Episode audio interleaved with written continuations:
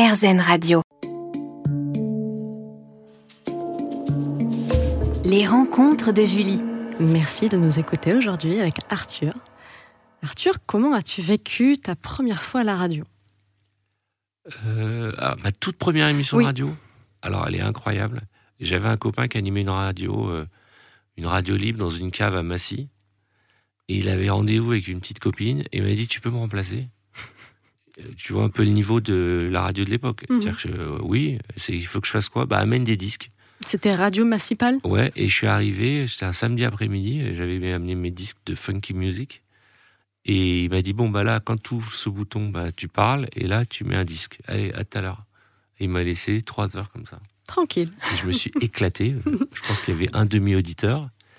Et le hasard de la vie a fait que euh, notre émetteur, il brouillait tout, euh, toute la région. Oui. Ok.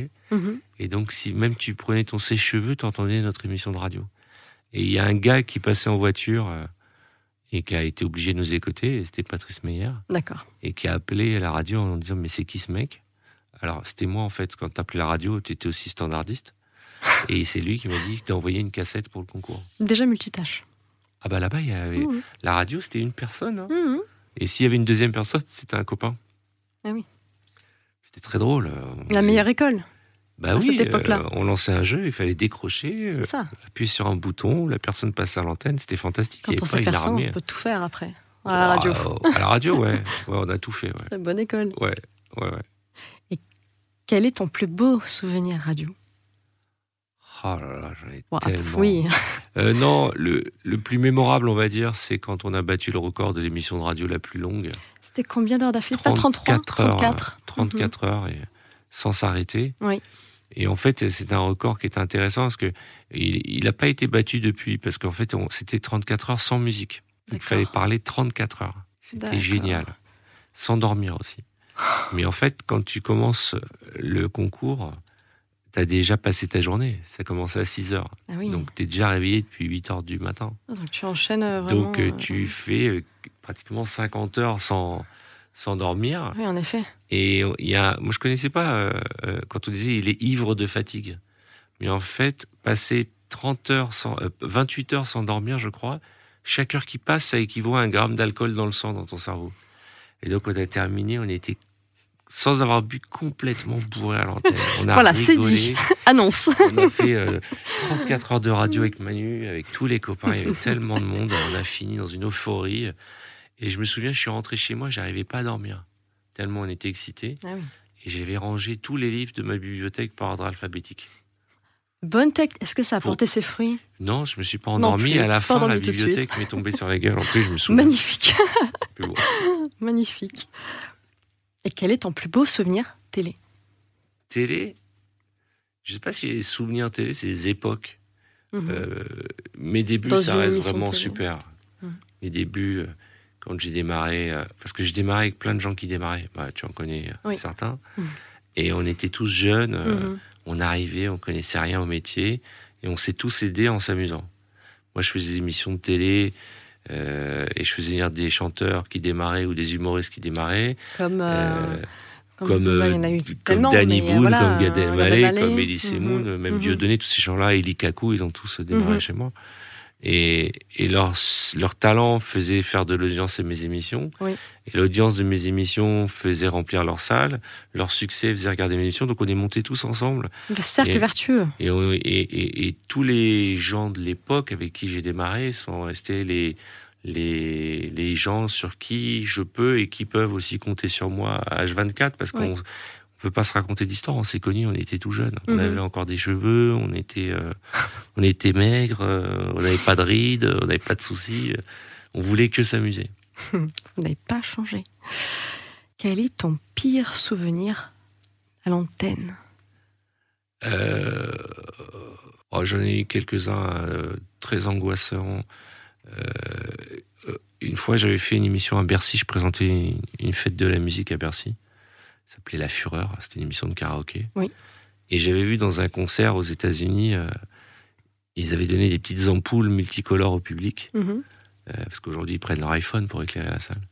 Et c'était une petite ampoule bleue, jaune, verte, et tout le public euh, mettait les ampoules, ça faisait des ciels étoilés extraordinaires. Et donc j'ai dit, on va en distribuer aux 20 000 personnes de Bercy, Oui. aux 15 000, je sais plus. Mhm.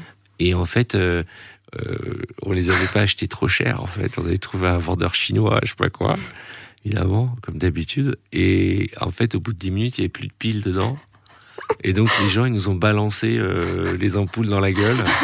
Et donc on a fait une soirée entière où tous les chanteurs euh, prenaient des Ah oui, ah oui, c'est ça. Et heureusement, on a fait très vite La passer les To Be des Free. ampoules. hein. Et euh, en faisant passer un groupe qui s'appelait To Be Free, ils ont pris toutes les ampoules sur la gueule. On avait les invités qui sortaient avec du sang, des arcades sourcils. Moi, j'avais des trous sur la tête tellement j'avais reçu d'ampoules. Ah ouais, c'était Ah oui. un truc de fou. Ça, ça a été un de mes pires souvenirs. Mhm. Sachant qu'en plus, la veille, j'avais eu un accident de voiture et je présentais l'émission avec une minerve. Ah oui, Et donc, je présentais une émission de- avec une minerve et je recevais des, des pluies de projectiles. quoi.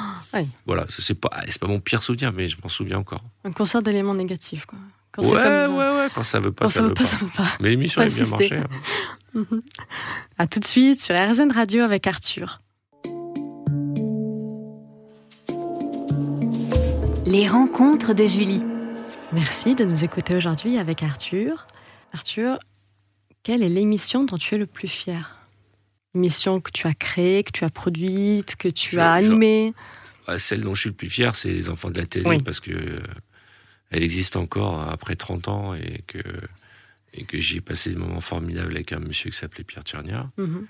Et une autre dont je suis très fier, c'est une émission que j'ai produite il y a deux ans, qui mettait en avant les cancers féminins. Ça s'appelait euh, Star à nu. Star Agnew, oui. C'était présenté par. Alessandra Sublet Mhm. et euh, ça, ça mettait un peu, ça pointait un peu l'attention sur le cancer du sein, sur le cancer de l'utérus. Oui. Et pour les hommes, c'était la prostate, je crois, et le cancer des testicules. Mhm. Et c'était pour moi très très important d'imposer en prime time un divertissement qui puisse mettre en lumière ces, ces maladies dont Oui. personne n'ose parler vraiment Avec une aujourd'hui. belle cause. Voilà. Et les célébrités se mettaient à nu physiquement et psychologiquement. Oui, plus psychologiquement que Mm. physiquement, parce que C'est il novateur. faisait, il faisait- il faisait un effeuillage en fin de programme. Au bout de deux heures, ça durait deux minutes. Mhm. Mais tout le reste, c'était vraiment, voilà, comment, et c'est d'ailleurs dans cette émission que Jean-Pierre Pernaud, le pauvre, a parlé pour la première fois de son cancer. Oui. C'était très très important, très pédagogique. Mhm. Je regrette que l'émission soit arrêtée. Bon, je n'ai pas dit mon dernier mot, mais elle méritait d'être euh, encore à, à l'antenne. Mhm. Parce qu'elle Oui. marchait bien en plus. Et qu'est-ce qui t'inspire au quotidien pour créer de nouveaux programmes Oh, Pour en bah, alors moi, je suis... produire. alors, D'abord, je suis pas tout seul, j'ai beaucoup de monde qui m'aide. Mais Mhm. moi, je- quand je marche dans la rue, je regarde pas mes pieds, je lève la tête. Tu observes tout. Je vois tout. là. Une pub, Mhm. un élément, une scène, une situation, un couple qui s'engueule, des enfants qui rigolent, une, une affiche. Toujours dans l'ici maintenant. Toujours là. Ouais, et on- vous savez, la télé, on n'invente rien. hein. On fait que utiliser l'art du temps. euh, C'est tout le temps la même chose, ça se renouvelle différemment. Faut regarder The Voice, c'est une émission de télécrochet qui existe depuis 50 ans. C'est juste qu'ils ont inventé les fauteuils. Mhm. Donc c'est ça le, le ce que j'aime, c'est c'est de voir ce qui plaît, euh, quelles sont les tendances, et, euh, et de m'en inspirer, et de rentrer au bureau et de leur dire venez, on fait une émission avec des zombies. euh, et qui me prennent pour un fou. C'est ça que j'aime. Oui, il y, a tout qui peut oui, t'inspirer. D'ailleurs, dans, Vendredi, tout est permis, où il y a notamment des, séries d'épreuves les plus, les plus connues, Let's Dance, le photomime, le etc. Et le décor penché, ce décor-là, que tu l'aurais pas... Est-ce que tu n'aurais pas été inspiré par le film La ruée vers l'or Si, de Charlie Chaplin. C'est ça, Bah oui. Avec la cabane au bord de la En fait, falaise. c'était une maison euh, en haut d'une montagne et Mhm. euh, elle penchait d'un côté et de l'autre. Voilà. Et euh, moi, je voulais faire la même chose. Mais Mhm. on a eu les budgets que pour pencher d'un côté. Et c'est comme ça qu'est né le décor penché. Mais très, je vous dis, on n'invente jamais à la Mm. télévision, on recycle. Mais là, c'était une scène dans un film et moi, j'en ai fait une émission de divertissement. Voilà, donc dans, Voilà. dans tout, tous les domaines. Oui, tu puis t'inspires de tout, tout le temps. Il y a du travail derrière. Quand on voit Mhm. l'extrait, après, il faut se dire, mais comment on va construire un truc? Oui. Quel est l'angle idéal? Mhm. Comment on va le filmer? Quel type de caméra? C'est un travail de dingue. Oui. Une fois que c'est fait, ça Puis paraît l'angle simple. aussi. Oui. L'angle On- d'inclinaison, On a que ce soit essayé faisable. 20, 21, Mm. 30. Finalement, c'est 22, 5. 22. mm. L'émission, elle existe dans le monde entier et la règle, c'est 22,5. À Mhm. 23, euh, c'est catastrophique. À Mhm. 21, il marche, normalement.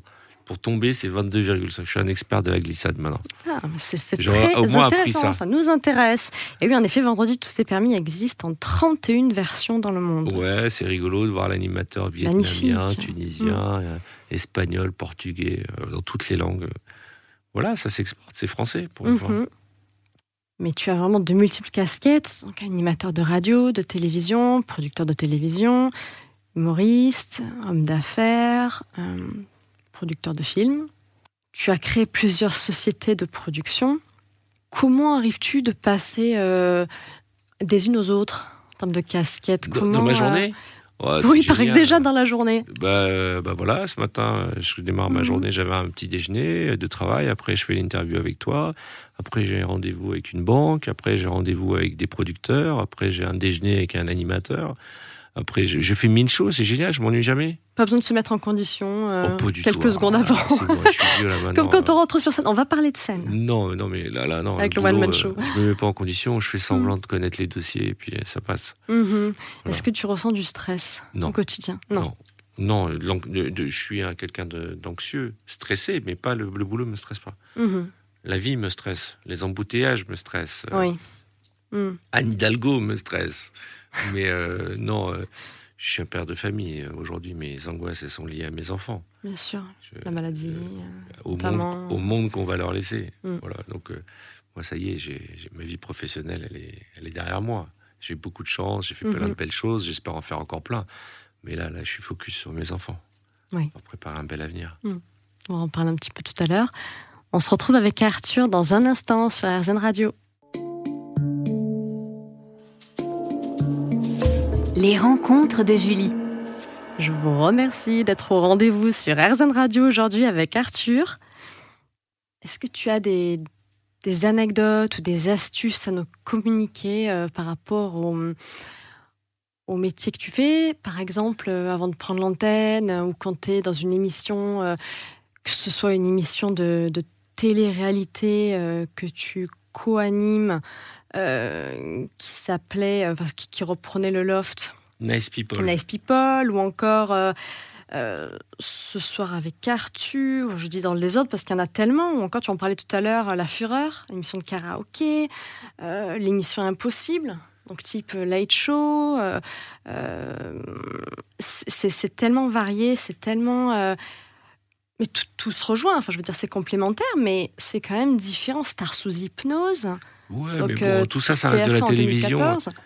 Euh, une fois qu'on a compris que quand on parle à une caméra, on parle à des gens chez eux, Mhm. on, on est très concentré sur la caméra. Il y a du public qui est là, on est content, ça met de l'ambiance et tout, mais le programme s'adresse surtout aux gens qui sont de l'autre côté. Ouais. Et moi, je crois que euh, j'ai acquis une technique, parce qu'il y a beaucoup de techniques dans ce métier, qui fait que la caméra, euh, je sais où elle est, même euh, si je ferme les yeux. Et donc, aujourd'hui, j'ai un lien avec cette caméra, avec cet objet, donc avec Mhm. les gens, qui a un lien qui date de, je sais pas, de, de- ouais, 30 ans cette année. Donc, euh, je suis pas l'animateur à la mode, euh, mais je suis animateur euh, quand on sait, quand on regarde une de mes émissions, on sait à quoi s'attendre. On sait qu'on va rire, qu'on va passer Oui. un bon moment et tout. Ouais, oui. Donc, euh, je traverse les années. J'ai plutôt ma carrière derrière moi, mais il me reste encore, j'espère, quelques années tant que le public voudra de moi. Mais j'ai pas d'astuce particulière, si ce n'est que je m'amuse. Et ça se voit. Oui. Si je m'amuse pas, en plus j'ai une voix affreuse, j'ai un rire catastrophique, et donc c'est si moi je m'amuse pas, je me dis alors les gens ils s'amusent pas. Mhm. Donc c'est pour ça que je suis tout le temps entouré de gens rigolos. Oui. C'est ça mon, mon petit truc. Mhm. Parce que moi, c'est- laborieux, quand on tourne 4, 5 émissions par jour, faut y aller, quoi. Physiquement, c'est du temps, c'est un peu de boulot. Mais moi, je vais au spectacle, quoi. Oui. Moi, quand je vais faire une émission de télé, je, je- je me marre. Des fois, j'oublie que je suis animateur tellement je rigole. C'est formidable. C'est un rêve. Donc tu aimes transmettre de la bonne humeur à l'antenne. Est-ce que tu aimes amuser au quotidien euh, dans ta Ah non, vie bah- ah non, bah personnelle non. euh, Je, je suis pas un mec très drôle. euh, Ah oui. Ouais, c'est marrant. Hein. Mhm. Mais tous les mecs très drôles sur scène sont pas très drôles dans la vie. Euh, je sais pas, non, parce que bah, de toute façon, vous savez, quand je rentre chez moi, bon, je fais des blagues foireuses à mes enfants tout le temps. hein. Mais, euh, mais je un mec très calme, très, je sors pas, je suis très cool. J'ai une vie très cool. Moi, la- ma passion, c'est de, de lire des blagues carambars à ma fille euh, de 7 ans qui me regarde comme un extraterrestre. voilà, c'est ça ma passion, c'est de lui raconter des histoires avant de dormir qui ont ni queue ni tête et on finit dans l'espace. C'est ça mon truc. Mais je suis pas un clown à la maison, non. Je suis pas- D'accord. Je suis pas, je suis pas un mec rigolo en fait. Je suis un mec très chiant d'ailleurs. Mais je On ne peut m'amuse. pas le croire. Et comment parvenir à garder la tête froide avec une telle réussite, avec un parcours comme le tien? Ouais, enfin, vous savez, on se souvient beaucoup des, des succès, mais euh, les succès effacent les échecs. Mais moi, je me souviens de mes échecs. Je sais d'où je viens. Moi, j'ai connu une époque où j'avais rien du tout. Euh, j'ai démarré tout en bas, mais tout, Mhm. tout en bas, tout en bas. Avec quand je suis parti travailler, des jours où je savais pas si j'allais pouvoir bouffer, où je mangeais un sandwich, où je dormais sur un matelas dans une chambre de 3 mètres carrés. Ah oui. J'ai connu Oui. ça pas longtemps parce que la chance m'a très vite souri et euh, je suis très connecté à la réalité donc euh, je garde la tête froide là-dessus, il y a aucun souci. Et puis euh, moi ma, toute ma carrière a été bâtie sur des échecs. Alors comment Pour faire moi. face à la critique? Ah ben, je m'en fous.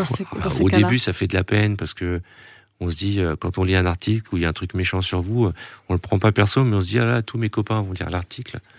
Et, et, et puis après on se trompe de, de trucs. Mhm. Euh, moi, j'ai des, journalistes qui étaient déjà là il y a 20 ans et qui me critiquent encore aujourd'hui. Ouais.